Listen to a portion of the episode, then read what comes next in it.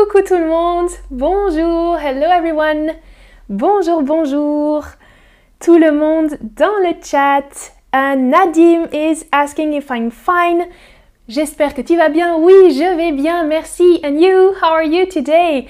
All of you in the chat, hello. Welcome to that new question-réponse, question and answer stream. Bienvenue dans ce question-réponse numéro 8 avec moi, Amandine, ce soir. Bonjour, bonjour dans le chat. Or bonsoir is better, of course. Good evening, bonsoir. Ah, Sibérien en Californie, très cool. Ou au Costa Rica, Abby. Very nice. Okay, so we have a lot of questions today, and I will be also answering some questions that we had um, last week because I didn't get the time to answer all of your very good questions. So let's start first with a question from Yasser. Uh, last week he was asking Quand dit-on obligé à et obligé de? So what's the difference between obligé à and obligé de. I have an example for you. Amandine m'oblige à travailler. Versus je suis obligé de travailler. So, actually, the explanation is very, very simple. Le verbe obliger se construit avec à la voix active et avec de à la voix passive. Okay, so in the active voice, the subject does the action. Active voice here, la voix active, Amandine, the subject, m'oblige à travailler. She forces me to work or to study. Whereas passive voice, the subject, I, in that example, undergoes the action. To be forced. Je suis obligé de travailler. I am forced to work. Mm -hmm. So to force, obligé à, versus to be forced, être obligé. Ça va? I have some questions for you. Welcome, Gumazen in the chat. J'aime la langue française. Très cool. Very good. So I have questions for you. Alex n'a jamais de pause. Il est obligé de à regarder les streams en replay. Oh! Alex can't watch them live. He's forced to watch them in replay. He has no pause.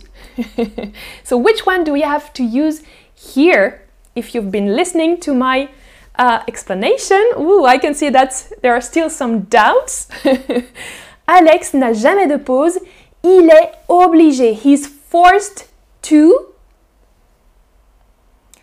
So it's kind of passive here. Il est obligé de regarder les streams en replay. Exactement. OK? Il est obligé. He's forced by his work, maybe, by his. Uh, uh, chief, um, or yes, by the, the circumstances, to watch the streams in replay. Il est obligé de regarder les streams en replay. Cool. Second question. Quelle est la différence entre chaque jour et tous les jours? It's a question from Ian. Um, and Ian, thanks a lot for writing it in the chat today. You've already asked it in uh, the chat last week, but I didn't get the time to answer it. So today, I will uh, speak about that. But it's very, very subtil. C'est très subtil la différence entre les deux. In English, that would be each day, chaque jour, and every day, tous les jours. So you can have the same uh, distinction in English. Chaque jour, each day, tous les jours, every day. But it's very subtle, right? Uh, for example, chaque jour, chaque jour, um, we're talking about a given a period of time. Dans une période donnée, une succession de jours et chacun compte. Uh, you, you insist on the successions, the succession of moments, and Each one of them matters. Hmm? Chacun compte. It's a bit more specific, but just a bit more specific, right? Chaque jour. And tous les jours, tous les jours, c'est plutôt une durée, une habitude. C'est un peu plus général.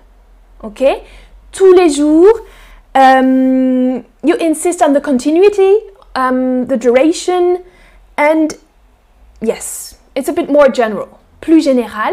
And I would also say that it's a bit more common today.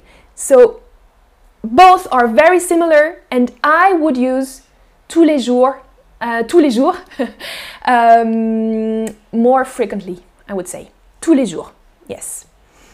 And also the big difference when you're um, writing it and also saying it, uh, you can see here that chaque is followed by a singular noun. Chaque jour, singulier.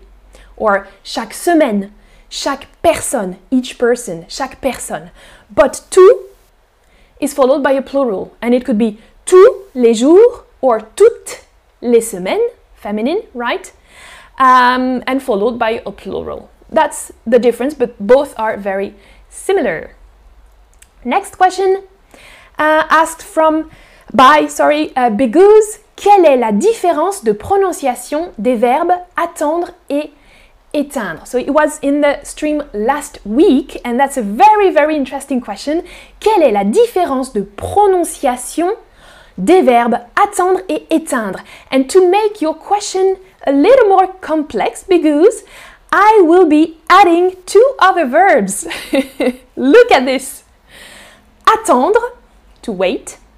Atteindre, to reach. Étendre, to extend. Éteindre, to turn off, to switch off. Can you hear the difference? Yes, they are very, very close, I know. And uh, we will repeat them together. So the first two uh, start with an A, right? So the sound is really different. A.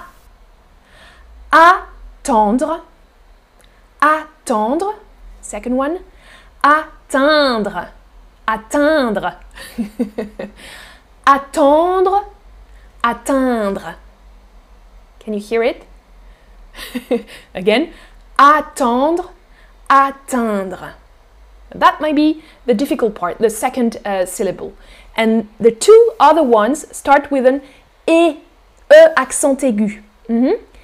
And that goes like étendre, étendre, éteindre. Okay? So I, I think that you can hear the difference, um, the beginning at least. A, et. Attendre, étendre, atteindre, éteindre. Ok, ça va? Tell me in the chat. Oh, Jeanne is crying in the chat. Ah, oh, yeah, DP8 is saying rue and roue is very hard to. Mm -hmm. Yes, you can uh, you can uh, have a look at some uh, pronunciation streams that uh, Géraldine has been making as well. You can look for them in a catalog uh, between those very um, uh, sounds that are very similar. So the question of Bigous was also about um, the conjugation of with the first person. J'attends. J'attends. First one. J'atteins. I reach. J'atteins. J'étends. J'étends. Or j'éteins. Switch off. J'éteins. Okay? So I have a question for you now. A few questions actually. Pronunciation. Ready? Okay, so you have to listen to what I say and click on the correct answer. Qu'est-ce que je dis? Qu'est-ce que je dis? What am I saying? Qu'est-ce que je dis? Étendre. Je répète. Étendre. Which one is it?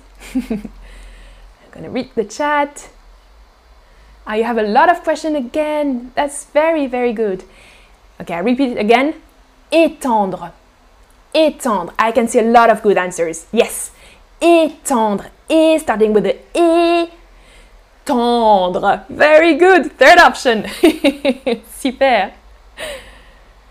Okay. Now, another one. Qu'est-ce que je dis? What am I, what do I say? Qu'est-ce que je dis? J'attends. J'attends. oh no! Jan or crying again in the chat. You didn't get it? I think that one is might, might be a bit easier. J'attends. J'attends. Yes, all of you are getting it. Almost all of you. Yes, yes, yes. J'attends. First option. J'attends. Starting with the ah. J'attends. Mm -mm -mm. Super, super, super. Okay, and the last one.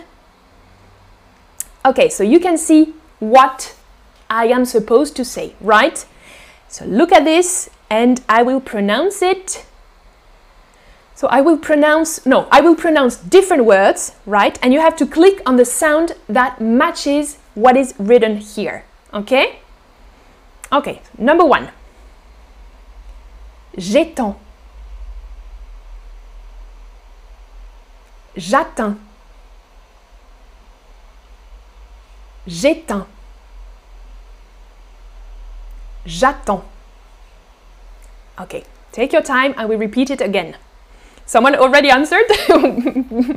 okay, first one. J'étends. Second. J'atteins. Third. J'éteins. Fourth. J'attends. Super, super, super, super. Exactement. C'était le numéro 3. J'éteins. J'éteins.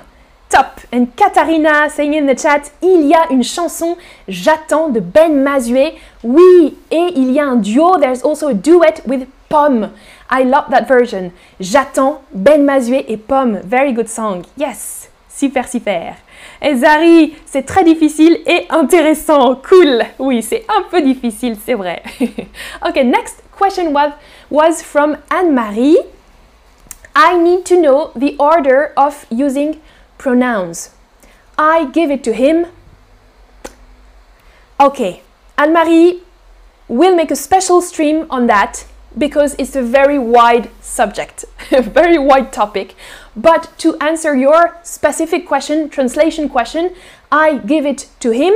I written, I've just um, written the translation. Je le lui donne or je la lui donne. And literally, um, the order would be je le lui donne, I, it, to him, give in French. Okay? I, je, le, it, lui, to him, donne, to give. Okay? Give.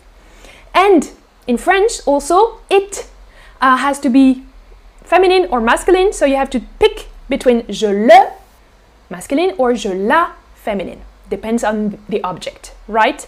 But we'll make a special stream about that because it's a very uh, complex subject. Ok. Alors, pourquoi dit-on ça ne s'est pas très bien passé and not ça n'est pas très bien passé? Don't they mean the same? Is asking Chris. and I know you hear in the chat, Chris.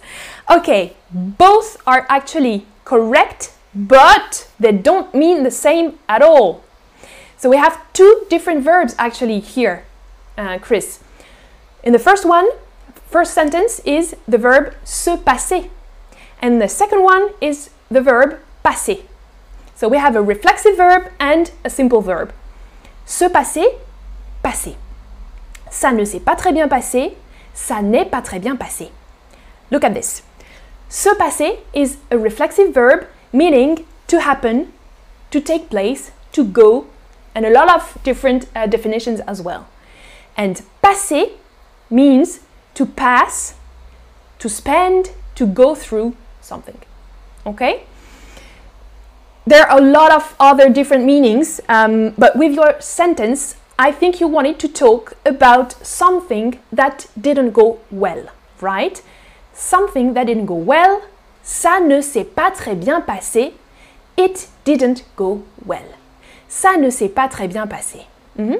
But if I say ça n'est pas très bien passé, ça n'est pas très bien passé, for me, it would mean something like something didn't pass. I don't know if I could say that in English, but Uh, for example, I've been, uh, I'm eating, or, or I've um, eaten, and um, I feel a bit uh, bad, like almost I want to vomit, right? Oh, I, I, I have um, a belly ache, okay? J'ai mal au ventre ou ah, ça n'est pas très bien passé. Hmm, Il y a quelque chose, il y a quelque chose qui n'est pas bien passé là. Hein? It literally something didn't pass well in my in my uh, digestive system, right? ça n'est pas très bien passé.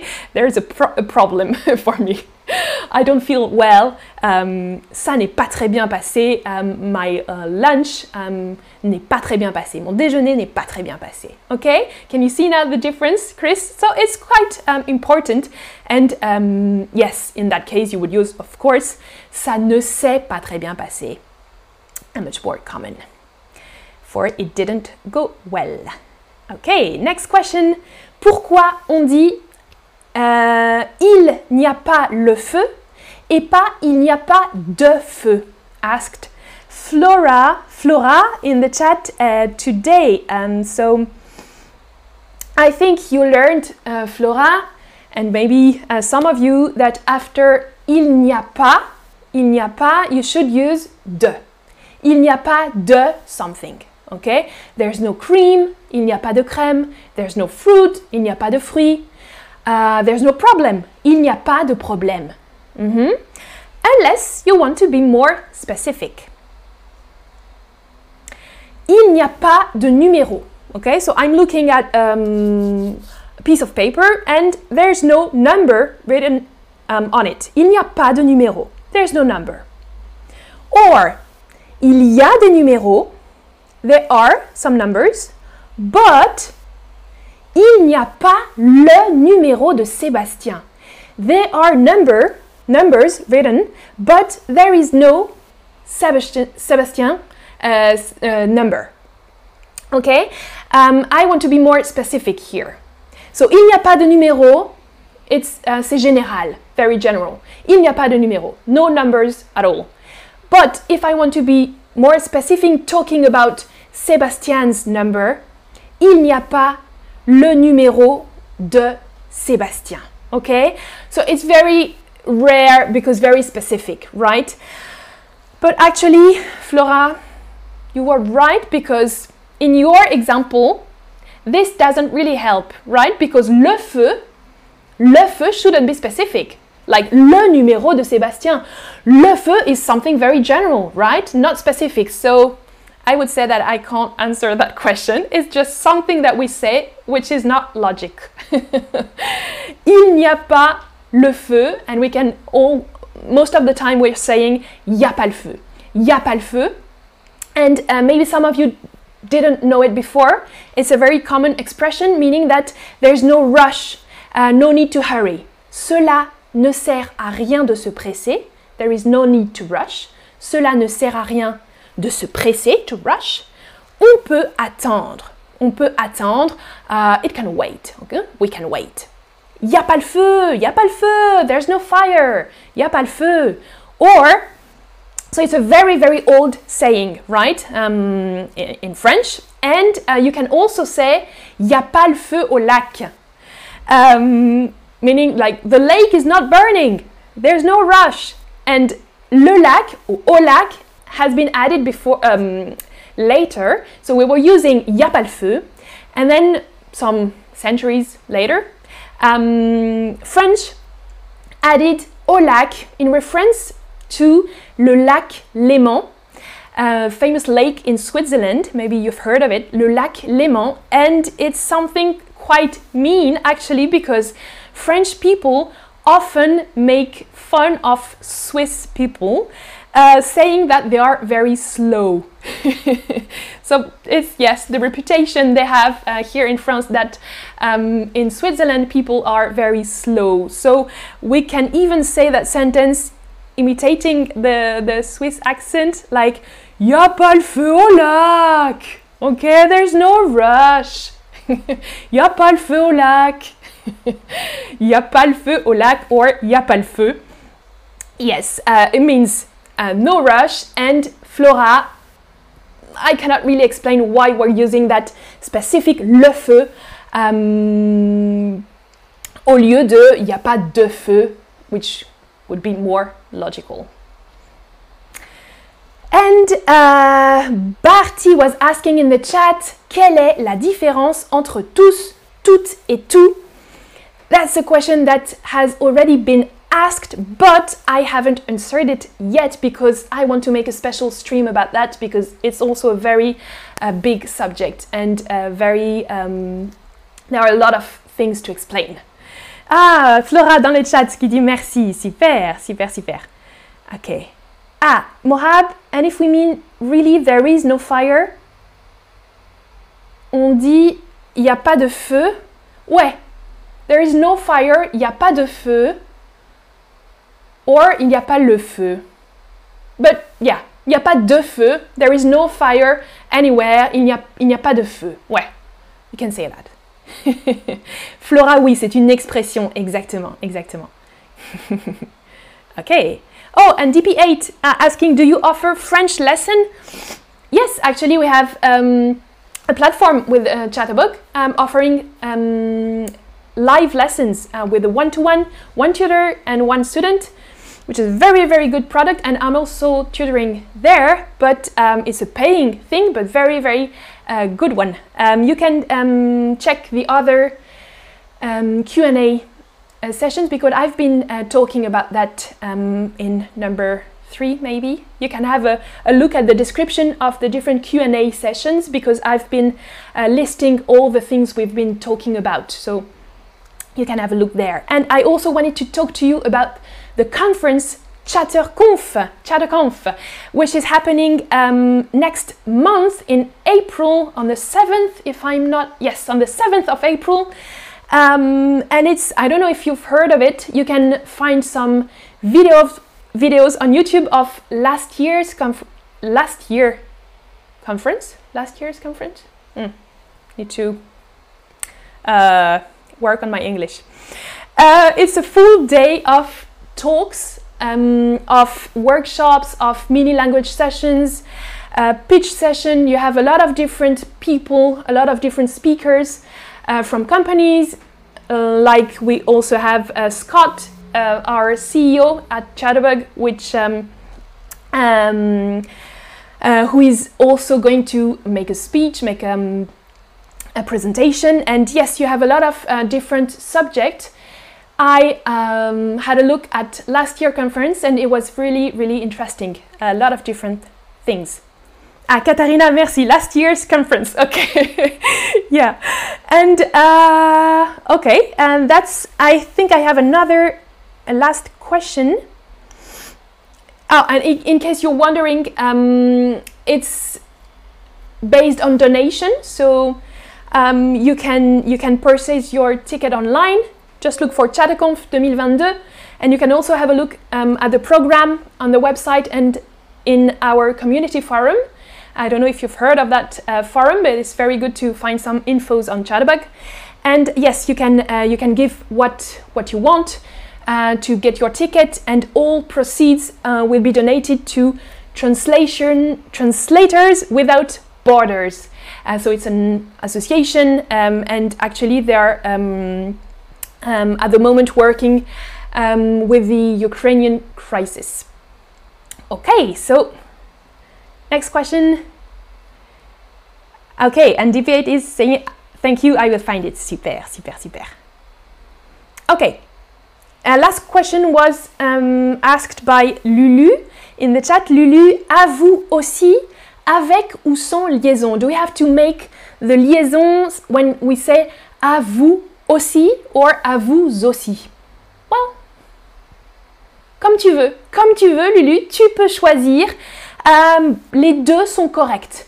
Les deux sont corrects. À vous aussi, à vous aussi. À vous aussi might be a bit more, uh, I don't know how to say, not not posh, but a bit more literate. And uh, yes, maybe without the liaison would be more common nowadays. À vous aussi. I think I would say à vous aussi. À toi aussi. À vous aussi. Okay? Have a good week. Passez une bonne journée. Merci. À toi aussi. Merci. À vous aussi. À vous aussi. Hmm, les deux. Both are correct. okay, I'll have a quick, quick, quick look at the chat. But if you have some question, um, you can write them in the um, in the chat for next week Q&A session. Uh, Javad is asking comment prononcer le R pour ne pas réduire la vitesse de parler en français? Moi, quand je, voudrais quand je veux prononcer le R, ça m'empêche de garder euh, ma vitesse. Ok? Euh, ah, je sais pas, Javad, parce que um, I do pronounce the R quite naturally. euh, alors, comment prononcer le R pour ne pas réduire la vitesse de parler en français? Comment prononcer le R R? You can you can make a very soft soft R. It's not we're not like pronouncing it really. Comment prononcer prononcer? Very soft prononcer. Comment prononcer le R pour ne pas réduire la vitesse? Pour ne pas réduire la vitesse. But it's okay also if you speak slowly. It's it's there's no problem with that. Um, speaking slowly. okay, super. I think uh, I'm gonna have a look at the chat. Oh, it's already 26 minutes of me uh, talking, so thanks a lot for watching that stream. I will have a look at the chat and your other questions and I will answer them next week. Je vais répondre à vos questions la semaine prochaine. N'hésitez pas à écrire dans le chat. Salut, salut, salut. À bientôt.